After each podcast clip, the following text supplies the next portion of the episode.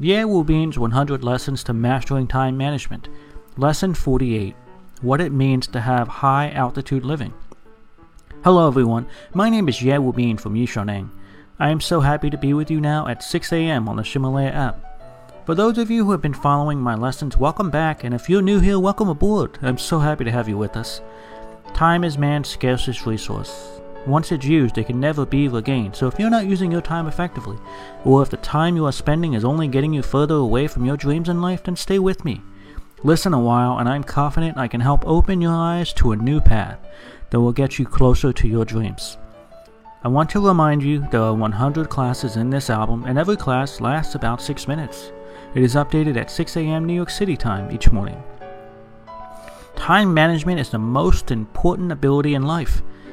Management guru Peter Drucker said that time is man's scarcest resource, and therefore, time management is the most important skill a manager has. In previous lessons, I shared the concept of a high altitude life, that is, a vision. I also talked about a lot of actions that we can take planning, procrastination, habits, learning, and other similar topics. The key concept of this lesson is this we want to associate the short term, high altitude vision with these willful and efficient actions. How can we merge the two seemingly contrarian or opposite points of view of vision and action? How can we make them work together? Vision and action. I believe we get the answer from David Allen, the author of three books Getting Things Done 1, 2, and 3.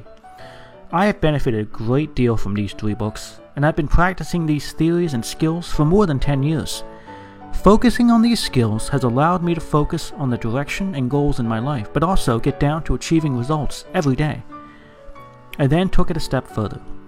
I combined David Allen's theory with today's mobile internet technology, and the Yishaneng Time Master was born.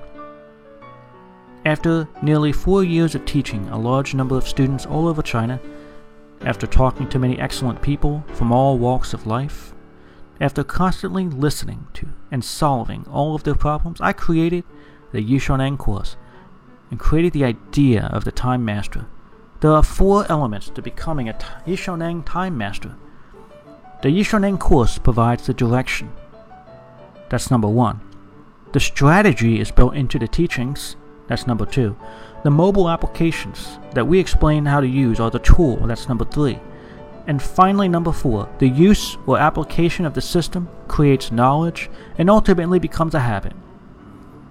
Today, I would like to focus on the relationship between the course and the tactic, that is, the relationship between the direction and action of life. The direction and the action, the relationship between the two. The answer to this question is seeking the 50,000 meter high altitude life. I will talk about this level from bottom to top. So, why the bottom up? Why from bottom to top? Now, do you remember what I have talked about before in the eighth lecture? The bottom up approach is the key? Well, from bottom to top, let's go. The first level is the runway. These refer to our emergencies and things we must get done every day, followed by project events at 10,000 meters. Project events. They are followed by the eight concerns at 20,000 meters, the eight concerns of life that we talked about on the dream board. These are followed by our goals at 30,000 meters. At 40,000 meters, we have our visions. And finally, our purpose lies at the top level at 50,000 meters. So, one more time the first level is the runway, then project events, followed by eight concerns, then our goals, then our visions, and finally at the top at 50,000 meters, our purpose. We must first solve important and urgent matters before we can solve important but non urgent matters. And important urgent matters are often the things we need to solve in any given day. Important non urgent matters are the things we do not need to immediately resolve that day and can delay or delegate.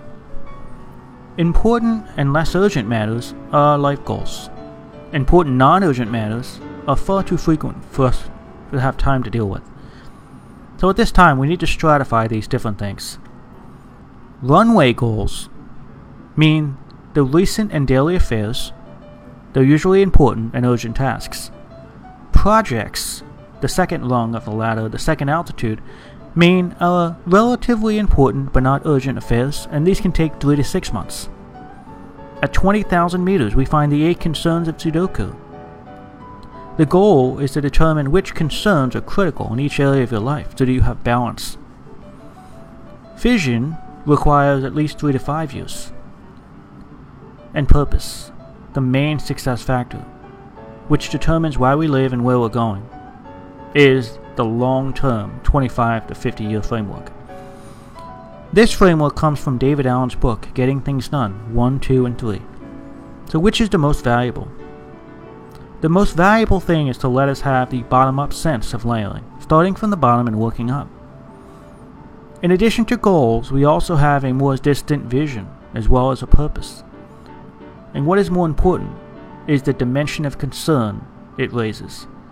We develop these into the eight concerns. In life's high altitude of 20,000, 30,000, 40,000, and 50,000 meters, we are supposed to reflect and review but not take action. Action only occurs, action only occurs at the lowest two levels the project level and the runway portion. A project is a set of actions taken to achieve the same purpose. For example, traveling, marriage, tidying a room, having a second child, a promotion. All of these can be projects. These kinds of things cannot be solved in the short term. Instead, they must be completed in the long term over a series of steps and a series of days, a series of time. In essence, they are projects.